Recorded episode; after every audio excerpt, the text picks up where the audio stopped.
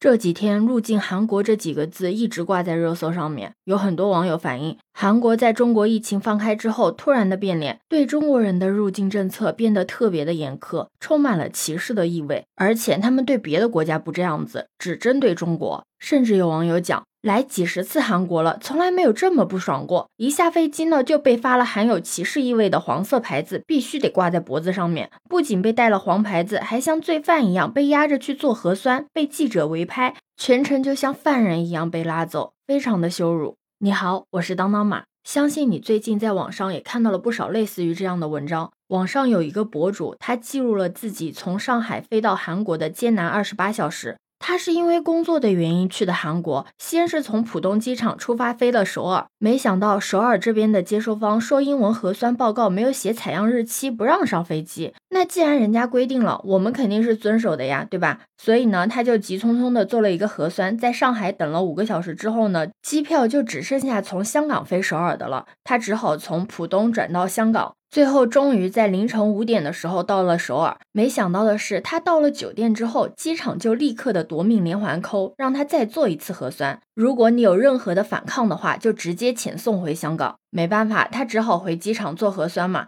结果到了机场之后，是一群当兵的在等他。在花了三百五十块钱做了核酸之后，又等了将近六个小时，终于出了结果。前前后后经历了二十八小时，在这二十八小时揪心的等待和折磨中，已经让他身心俱疲了。他恨不得崩溃大哭。他说：“去年出国还是感受自由的空气，今年呢，只能感受到牢笼的窒息。还有很多类似的经历，而且你知道吗？根据网友的亲身体验，去了那边就要落地检，等报告呢是两到五个小时，甚至更长。自费检测呢要八万韩元，就相当于人民币四百三十四块钱。如果检测报告你是阳性，那你就得自费隔离一周。你可千万不要以为你自费隔离是一个很舒适的条件。”中国人入境韩国被安排进的隔离室是没有床、没有桌子和凳子的。被隔离的中国人只能坐在地板上，连睡觉都只能躺在冰冷的地板上。最夸张的是，就这样恶劣的条件，中国人竟然要每天支付九百元这样的食宿费，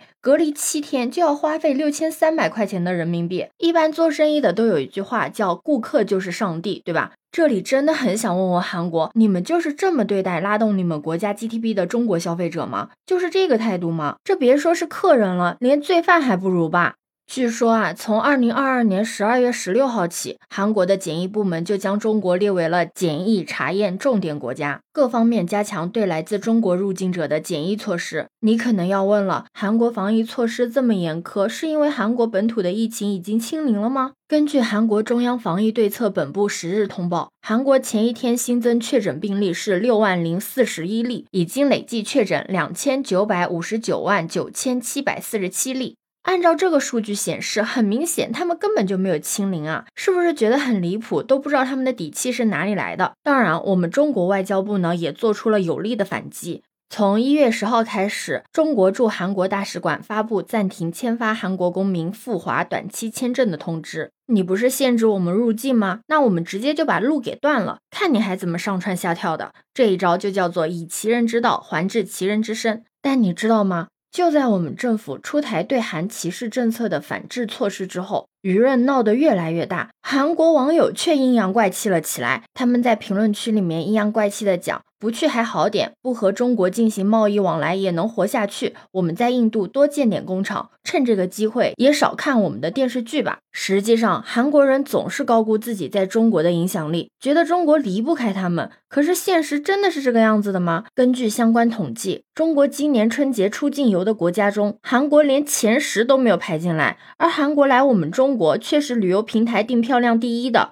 身体总是比语言更诚实。你说，像他们这种高度依赖我们国家的小国家，到底是有什么底气说我们离不开他们？又凭什么给我们搞区别对待呢？要知道，中国对韩国的经济和旅游业一直有着很大的影响力。就拿二零一九年来说吧，中国在韩国的免税店消费了八百三十四亿元。这可是实打实的消费冠军呢！韩国旅游靠中国，中国旅游支撑着韩国旅游业的三分之一。如果中国不受待见，那么吃苦的只会是韩国的旅游业，还有进出口、经济、文化等等。中国对韩国都是有很深的影响的。可偏偏就是这样的一个国家对我们歧视，去消费的时候还一脸笑嘻嘻的，一有什么事情真的翻脸比翻书还快。这种行为不就是端着饭碗吃吃饭，放下筷子骂娘吗？没有对比就没有差距。相比韩国的这种行为，还有一些国家的做法才是真真正正的感动到了我们。就拿泰国来说吧，同样都是出国旅游，人家泰国早早的就在机场拉横幅，表示热烈欢迎中国游客到来。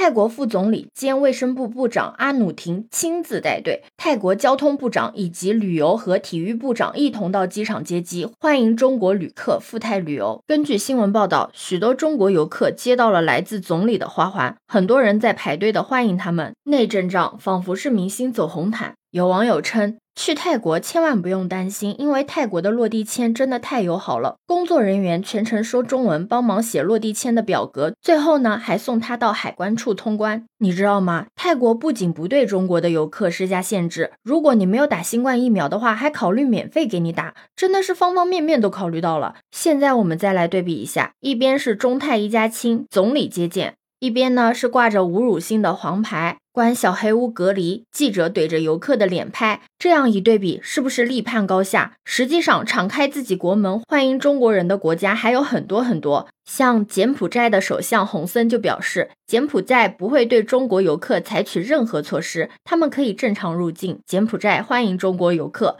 还有新加坡的卫生部部长称，不对华入境设限。新加坡的旅游局也表示，随时欢迎中国游客。实际上，新加坡的做法非常值得借鉴。他们不看核酸，对所有国家只看疫苗护照。他们的卫生部长解释说，对中国旅客要求阴性证明错误，因为没有用；对中国要求检测废水错误，因为不科学；对全世界的旅客都要求疫苗护照正确，这才是兼顾经济和防疫，做到了既要又要的科学政策。这种实事求是、不针对任何国家、不偏袒任何一方的做法，才是真正的科学防控。我们国家强大起来了，我们民众也要站起来。有句话说得好：“朋友来了有美酒，豺狼来了有猎枪。”对此你有什么看法呢？可以把你的想法留在评论区哦。如果你喜欢我的话，也可以在我们常用的绿色软件搜索“当当马六幺六”，就可以找到我哦。欢迎你的订阅、点赞、收藏、关注。这里是走马，我是当当马，拜拜。